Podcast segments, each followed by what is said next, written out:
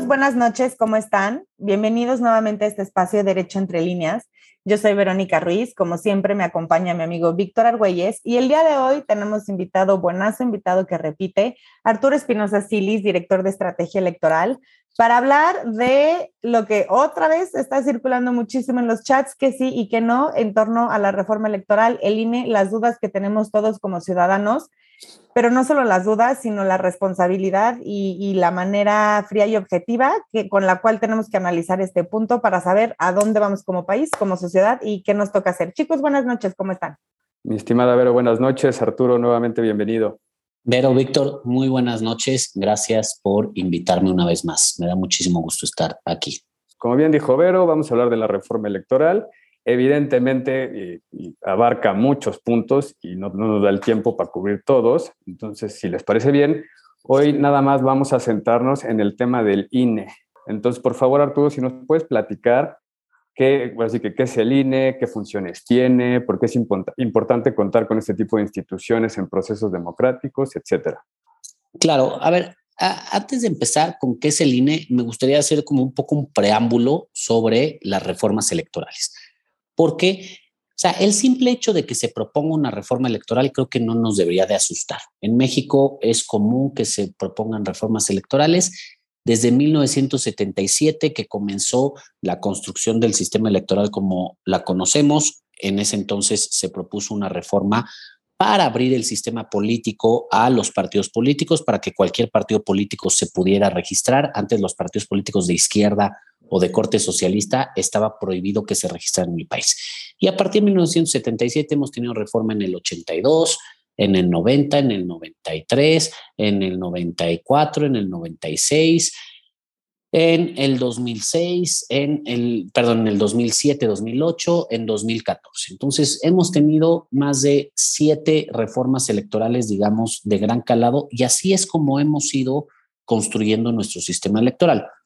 Cada una para ir fortaleciendo el sistema en lo que tenemos hoy.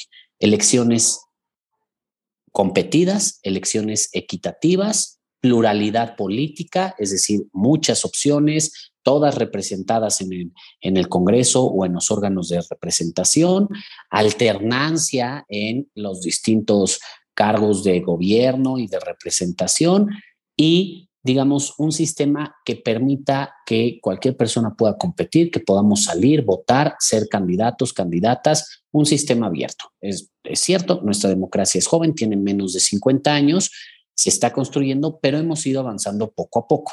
Y esto se hace a partir de las reformas, ¿no?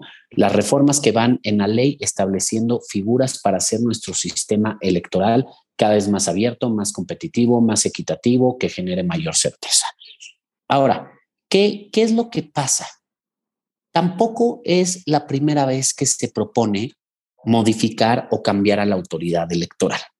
La verdad es que el INE, que es el Instituto Nacional Electoral, es la autoridad que se encarga de organizar las elecciones.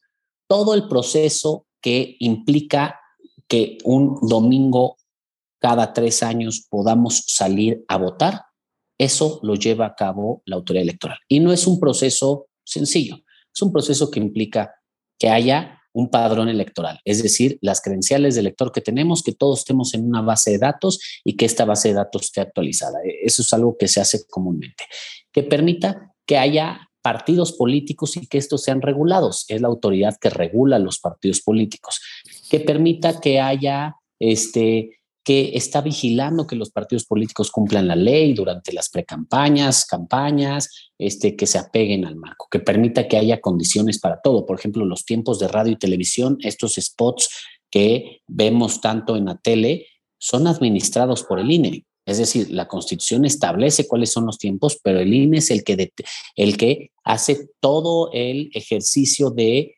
pautar en todas las concesionarias y permisionarias de radio y televisión estos tiempos. Y, en fin, así todas estas actividades que hacen que nosotros, la impresión de materiales electorales, las boletas, la boleta electoral en México, creo que ya lo hemos comentado en algún podcast anterior, es más compleja que un billete, tiene más medidas de seguridad que un billete.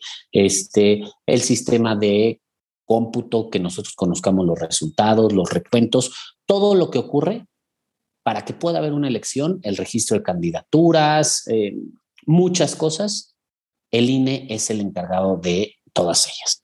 Ahora, ¿qué es lo que propone la reforma? La reforma propone desaparecer al INE. Aquí se tiene que entender en dos sentidos. Por un lado, desaparecer al INE y crear una nueva institución que sería el Instituto Nacional de Elecciones y Consultas. El INE actualmente hoy en su órgano máximo de decisión se integra por 10 consejeros y consejeras y un consejero presidente. Estos los designa la Cámara de Diputados, hace un proceso abierto, amplio, este, entre, con convocatoria abierta a la ciudadanía y hace una depuración y acaba designando a las consejerías que son necesarias. Este proceso se lleva a cabo por la Cámara de Diputados, desde luego, pues tienes que tener el voto de las diferentes fuerzas políticas. Bueno, la reforma propone cambiar esa autoridad electoral, que se reduzca el número de consejeros de 11 a 7, pero lo más importante, y este es uno de los cambios más importantes, propone que los consejeros y consejeras se elijan por voto popular. Es decir, que hagamos una elección nacional para elegirlos. ¿De dónde van a salir los candidatos? Va a haber 60 candidatos y candidatas. 20 propuestas por el Ejecutivo, 20 propuestas por el Legislativo y 20 propuestas por el Judicial. Y esos van a salir a hacer campaña y nosotros vamos a salir a votar. Cabe decir que los consejeros y las consejeras son cargos técnicos, es decir, pues tienen que saber de elecciones, ¿no? Tienen que saber de procesos electorales, tienen que tener experiencia. No es un concurso de a ver quién nos cae mejor, sino tienen que ser cargos técnicos. Pero esto va de la mano con la desaparición de los institutos electorales locales. Hoy en día, el INE es el que se encarga de hacer las elecciones federales, diputados federales, senadurías y la presidencia de la República. Pero en cada estado hay un pequeño INE que hace las elecciones de ese estado, gobernadores y gobernadoras, diputados locales y municipios. ¿Por qué en cada estado? Pues porque cada estado tiene ciertas condiciones o ciertas características que lo hacen diferente. Por ejemplo, en Oaxaca las comunidades y pueblos indígenas hacen elecciones bajo sus propios sistemas normativos. Estas las hacen en coordinación o con la ayuda del el Instituto Electoral de Oaxaca. Hay estados en donde este, se eligen otros cargos como este, juntas auxiliares, que son ahí unas juntas, un, órgano intermedio entre la ciudadanía y el ayuntamiento. Y bueno, cada estado tiene diferentes características, condiciones geográficas, la, realidad política en cada estado es distinta. Bueno, esto proponen que se desaparezca y que todo se concentre en un instituto electoral nacional, que haya siete personas que fueron electas por las ciudadanas y los ciudadanos que sean los que organicen todas las elecciones de este país. ¿Qué es lo que quiere decir? Desaparecer la autoridad electoral como la conocemos hoy en día desaparecer a las autoridades electorales locales que conocemos hoy en día, crear una única autoridad electoral en el país que en la cual estén concentradas la organización de todas las elecciones. Darle el poder a siete personas que vamos a elegir con el voto popular, que van a hacer propuestas por el presidente de la República, por el legislativo, Cámara de Diputados, senadores y por el judicial, y que ellos sean los que organicen todas las elecciones.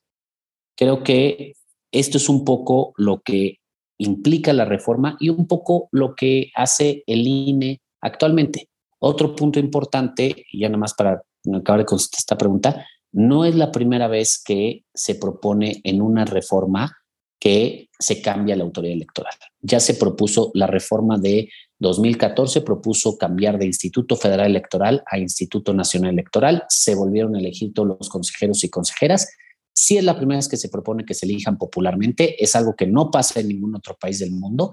Y no es la primera vez que se propone que desaparezcan los institutos electorales locales. La vez anterior que se propuso se hicieron múltiples análisis y estudios y resultó que no era conveniente. Ahora regresan a esta misma propuesta. Yo creo que aquí mucho también tiene que ver eh, con los titulares que luego ves en medios y las fuentes de consulta que tú quieras revisar que estamos hablando con términos, y abro comillas, de desaparecer, transformar, y que sí, como uno como ciudadano, pues sí, sí te da miedo, ¿no? O sea, es de decir, oye, pues sí, digo, funciona, digo, no es perfecto, ¿por qué habría de cambiarlo, no? O sea, estos términos creo que son los que causan este, que nos causan cortocircuito a todos. A ver, Víctor, tú creo que, creo que dijiste algo que es fundamental. Si funciona, ¿para qué cambiarlo? Y la verdad es que en México se hacen elecciones y se hacen muy bien. Un ajuste de tuercas a lo mejor siempre puede hacerse, siempre puede haber cómo mejorar, pero no un cambio radical. Aquí te les doy otros datos. Todas estas reformas que se han hecho se han realizado para implementarse por primera vez en las elecciones intermedias, es decir, como las que tuvimos en 2021, elecciones de diputados y diputadas. Son elecciones más pequeñas. Nunca se ha hecho una reforma que por primera vez se implemente en una elección presidencial. El riesgo es muy grande. ¿Qué pasa si algo no funciona en lo que se adaptan las instituciones? Ahorita estamos prácticamente a un año y unos cuantos meses de que inicie el proceso electoral de 2024. En septiembre de 2023 inicia el proceso electoral de 2024. Inicia ya las acciones encaminadas a esta elección. Estamos ya a poco menos de un año. La reforma, la propuesta de reforma plantea que para febrero de 2023 haya una, una nueva autoridad con nuevos consejeros y consejeras y estos tendrían prácticamente seis meses para adaptarse, para hacer lo que tienen que hacer para poder iniciar el proceso electoral. Eso creo que implica un riesgo muy grande. Y por el otro lado, pues, la verdad es que hoy en día en el país digamos, el tema de las elecciones no creo que sea el tema que más nos preocupa. A mí me parece que hay otros muchos temas que son mucho más este, importantes o que hoy en día requieren mucha mayor atención como para ser parte del debate público que el tema de las elecciones, cómo se hacen las elecciones. ¿Por qué? Porque simple y sencillamente se hacen las elecciones en México y se hacen bien y México es reconocido por la calidad de sus procesos electorales. Es reconocido internacionalmente por esta calidad de los procesos electorales. Arturo, creo que mucho, eh, digo, independientemente de lo que está sucediendo jurídicamente, eh, también esta reforma ha levantado mucho revuelo a nivel sociedad, porque no alcanzamos a entender algunos la, pues lo que vienen diciendo, ¿no? La necesidad de, como dicen, de si ya funciona, ¿por qué cambiarlo? Algunos pensamos así, y otra, otras personas, pues definitivamente están convencidas de que, de que no funciona porque es, el INE es un, un organismo que está vendido, eh, que funciona a billetazos por parte de los partidos políticos. Entonces, para la gente que nos escucha, no sé si nos pudieras explicar un poquito por qué eso no funciona así, o sea, por qué sabemos que el INE es un órgano constitucional autónomo, ¿por qué, eh, digamos, cuál es la transparencia que blinda esta figura del INE para que podamos tener una mejor opinión, sobre todo la gente que dice, sí, que se desaparezca eh, e, este, esta institución y que de alguna manera regresemos a muchos años atrás en los que las elecciones eran totalmente centralizadas y prácticamente controladas por el Ejecutivo. A ver, mira, te, te, lo voy a plantear en dos ejemplos diferentes, ¿no? Uno muy genérico. En nuestro país llevamos prácticamente poco más de 25 años de haberse creado. En ese tiempo, las bases que ha puesto el INE para que haya elecciones competidas, para que haya elecciones creíbles, para que haya elecciones este, equitativas, han dejado. La elección de 1994 fue una elección en la que los resultados electorales no fueron cuestionados, hubo este reconocimiento de todas las fuerzas políticas, hubo, em, digamos, una elección competida entre tres candidatos, hubo debates por primera vez entre los candidatos. No, no creo que todos este, quienes nos escuchan se acuerden, pero es la primera vez que vimos a los candidatos presidenciales debatir, Diego Fernández de Ceballos, Ernesto Cedillo, este, y Cuauhtémoc Cárdenas. Si nunca han visto ese debate, véanlo, es un debate precioso, a mí me encanta ponerlo ahí cuando, a mí por diversión, pero ustedes cuando se aburran, pónganlo. es un gran debate y hubo estas elecciones. En las elecciones intermedias de 1997 fue la primera vez en la historia que el PRI perdió la mayoría en la Cámara de Diputados. Es decir, las bases ya están puestas para que las elecciones hubiera competencia y la oposición por primera vez ganó más espacios en el Congreso que en que el partido hegemónico, que el que antes organizaba las elecciones. En 2000, por primera vez, un partido de oposición no solo ganó la mayoría en, en el Congreso, en ambas cámaras, sino que además también se ganó la presidencia de la República. Hubo transición por primera vez, cambio de partido en la presidencia de la República. 2003 hubo elecciones nuevamente, 2006 fueron unas elecciones cuestionadas, pero más por una narrativa que porque realmente hubiera pruebas, se hubiera acreditado que hubo un fraude electoral, pero las elecciones pudieron ser tan competitivas que se definieron por menos de 0.5%. Es decir, hubo estas condiciones para que dos candidatos, tres candidatos estuvieron ahí en la posibilidad.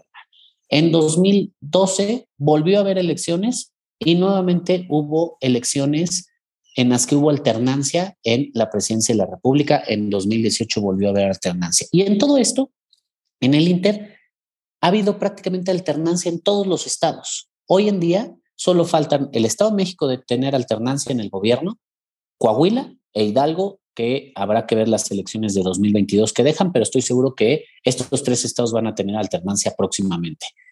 Los congresos hoy en día no hay un partido mayoritario que domine, hay cambio constantemente, igual en los ayuntamientos. La gente sale a votar, la gente puede elegir entre diferentes opciones, puede cambiar de gobierno si no le gustan. Este, estas elecciones, todos los candidatos y candidatas tienen posibilidades de ganar, tan es así que hay incluso hay siete partidos políticos distintos y todos gobiernan en algún nivel. Todos tienen diputados y diputadas, todos gobiernan en algún ayuntamiento, todos tienen diputados y diputados en alguno de los estados o en varios de los estados. Y al menos de esos siete, seis tienen gobiernos estatales. El PAN tiene gobierno estatal, Morena tiene gobiernos estatales, el PRI tiene gobiernos estatales todavía, eh, Movimiento Ciudadano tiene gobiernos estatales, el PRD todavía tiene gobiernos estatales y el Partido Verde todavía tiene gobiernos estatales. Entonces, pues, la organización de las elecciones, las condiciones están puestas para que haya elecciones y haya elecciones democráticas. Se cumplen todos los elementos de que haya elecciones democráticas. Ahora, a mí me parece, en el otro punto, véanlo en una cuestión muy sencilla. Yo no sé, ustedes si han ido última. Vean cómo son los ejercicios que organiza el INE. Eh, cuando han ido a votar, llegan y están ahí las boletas, nunca faltan boletas. Este, hay funcionarios de casilla que saben perfectamente qué tienen que hacer. Este, digamos, hay una casilla muy cercana a ti. Los partidos hacen campañas, hay debates, hay propaganda. No sé si últimamente o recientemente han ido a renovar su credencial de elector. ¿Alguno de ustedes ha ido? No. Yo acabo de ir. Fui a hacer el trámite para renovar, saqué mi cita, te tardas un par de semanas de aquí a aquellas citas, pues somos más de 93 millones de personas, de que llegué con mis documentos a que salí de haber hecho el trámite, tardé 10 minutos. No sé en cuántas dependencias puedes hacer el trámite. Yo lo último es que saqué el pasaporte, me tardé tres horas. y te fue un poco bien, creo. Exacto, y me fue bien. Cuando fui con mi hijo, me tardé seis horas porque era menor de edad. Y después, cuando la fui a recoger, la credencial, me tardé cinco minutos en recogerla, me pasó. Y no solo eso, me pasó algo que, pues, que aparte lo acabo de hacer, que me encantó. Me atendió una persona con discapacidad y me atendió perfectamente bien. Todos con sus playeras, uniformados, las oficinas impecables, no, no lujosas ni nada impecables, y el personal todo sabía qué hacer. Amable, ágil, rápido. La verdad es que todo funcionó perfecto. Son incluyentes, además. No, creo que no tenemos que quejarnos del INE. El INE me parece que es una institución ejemplar. A nivel internacional es ampliamente reconocida. Entonces, creo que es, las elecciones en México se hacen y se hacen bien y el INE cumple su función, ejerce sus atribuciones y juega un papel que es fundamental. Ahora, ¿Qué pasaba antes de que se creara el INE? Las elecciones las organizaba el gobierno. Simplemente las últimas que organizó empezaron a llegar los resultados, nunca supimos porque empezaron a llegar ganando un candidato, de repente no nos enteramos qué pasó y le dieron la vuelta y cuando volvieron a dar resultados ya ganaba el segundo, nadie se explicó por qué, no había recuentos, los cómputos no eran públicos, vamos, no había ni un padrón electoral actualizado, ¿no? No se sabía si votaba gente viva, gente no viva, gente que vivía en el país, que no vivía en el país, y desde luego condiciones de competencia no existían. En 1976 fue una elección en la que hubo un solo candidato en la boleta electoral, nada más uno. Entonces, creo que sí hay que reconocer algo, el sistema electoral es costoso, sí es costoso, no cuesta ni el 1% del PIB del país, pero bueno, para algunos sí es costoso, pero me parece que es más costoso no tener elecciones democráticas. Claro, y, llama la atención que justo ahorita que estamos tirando de historia, con todas estas alternancias y cambios, finalmente ha estado presente el INE, ¿no? O sea, no es casualidad, no es, no es porque así funciona el mundo, ¿sabes? Sí tuvo que ver algo y creo que también eso le da todavía más importancia y por qué nos debe importar. Sí, a ver, creo que hay que entender, a ver, creo que hay que entender no solo el papel del INE. A ver, y, y, es válido para los partidos políticos, desde luego los partidos políticos muchas veces, pues el INE es el ente regulador, es el que les pone límites. Uno, pues quiere hacer cualquier cosa por ganar, ¿no? y más si se trata va a ser el malo, que lo que está en juego eh, es el poder. Y me parece que es normal que tengan enfrentamientos con el INE, que tengan diferencias con el INE, es normal, pero hay que entenderlo.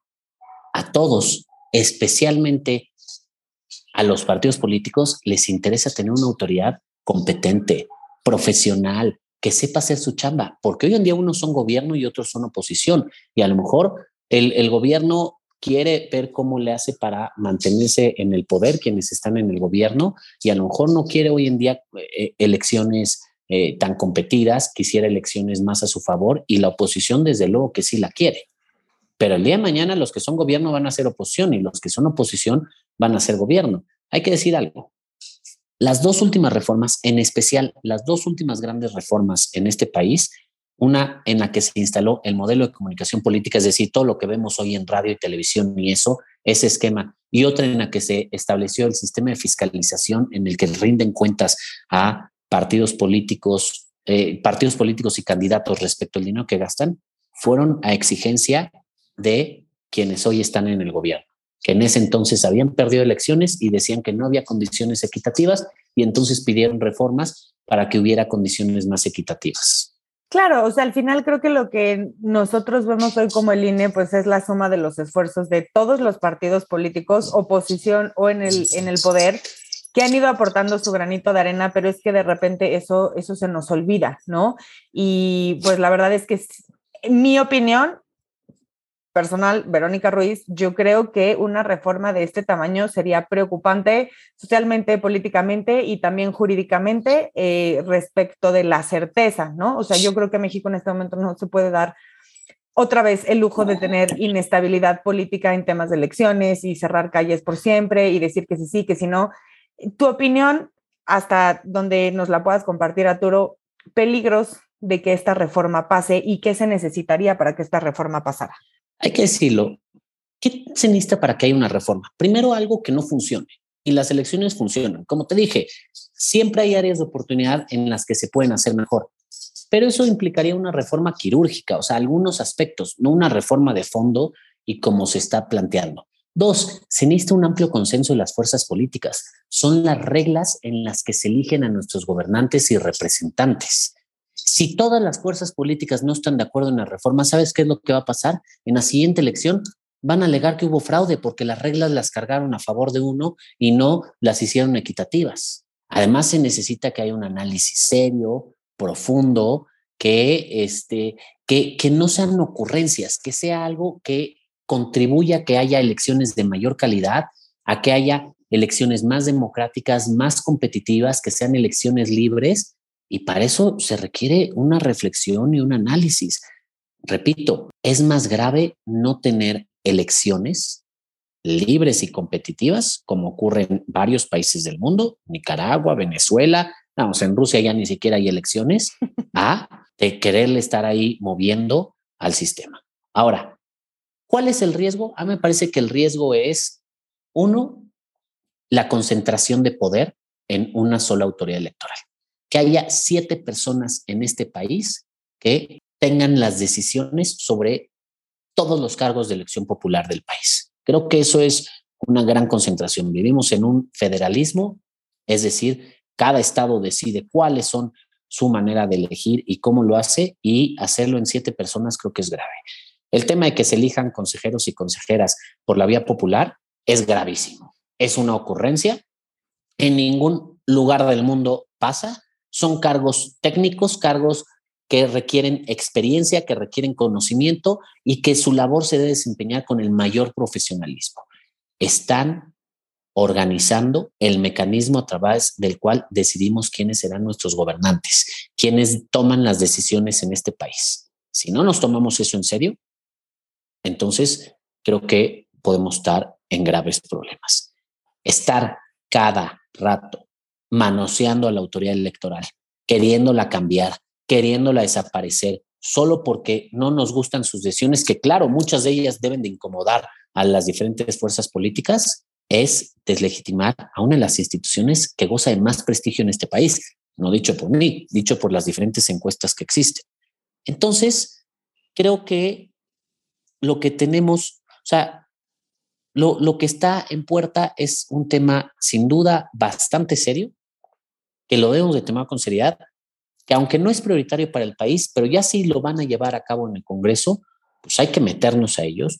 Es algo que hemos tomado muchos años en ganar un sistema electoral confiable, creíble, este, eh, certero, y creo que no se vale que lo destruyan a partir de querer, este, pues de, digamos, sobre todo de, de, viejas rencillas que tienen, porque e, es, sabemos que desde hace mucho quienes hoy gobiernan no les gusta cómo funciona la autoridad electoral porque pues no les gustan cómo funcionan las reglas y hay que verlo. Cuando ellos eran oposición decían que no, no, no ganaban las elecciones por la autoridad electoral. Ya que ganaron las elecciones, ahora no les gusta que la autoridad electoral haga valer la ley para que cumplan las reglas en las que, que permiten que las elecciones sean equitativas y sean competidas. Entonces, bueno, hay que hacerlo de esa manera. Afortunadamente, lo que se requiere es una reforma constitucional que implica un amplio consenso de las fuerzas políticas. Es decir, Morena y sus partidos aliados no tienen los números suficientes ni en la Cámara de Diputados ni en el Senado para aprobar por sí mismos una reforma electoral. Necesitan forzosamente que de los partidos de oposición. Y aquí hay que ver la oposición qué es lo que quiere, ¿no? Este, me parece que lo ideal es que pase algo similar con que con la reforma energética, que no haya reformas. Pues, pues algún, si algún legislador nos está escuchando, ya saben, tienen que guardar los sleepings como hace unas semanas. Eh, pasen en su lugar de trabajo el mayor tiempo posible y pónganse las pilas porque sí creo que hay en este momento en, la agenda legislativa o la agenda ejecutiva que se pretende que sea legislativa varias cosas que ponen pues en peligro la estabilidad del país.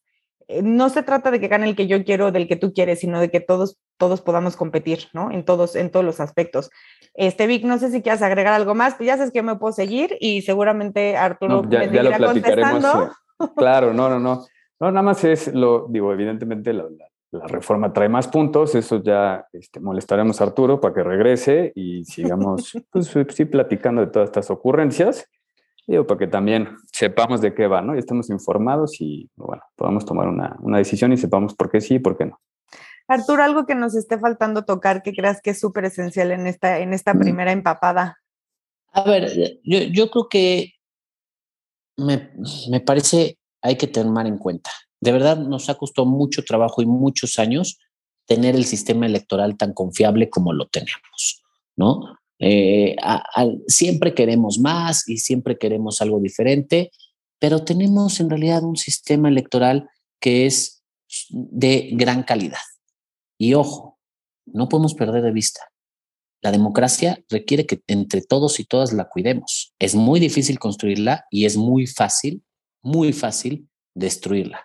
Entonces, creo que tenemos que ser conscientes de lo que podría implicar esta reforma electoral y creo que es importante que nos involucremos, nos informemos y como siempre participemos, ¿no? Levantemos la voz, así como ocurrió con la reforma eh, energética. Creo que parte de lo rescatable de todo esto es que estemos cada vez más involucrados en la vida pública del país. Buenísimo, pues ya lo oyeron Arturo, muchísimas gracias. Eh, te volveremos a dar lata, invitándote siempre con mucho gusto. Y pues bueno, a todos los que nos escuchan, valdría la pena que se echen un clavado a, los otros episodios donde ha estado Arturo con nosotros. Hablamos de, este tipo de cosas, eh, reformas, porque son importantes.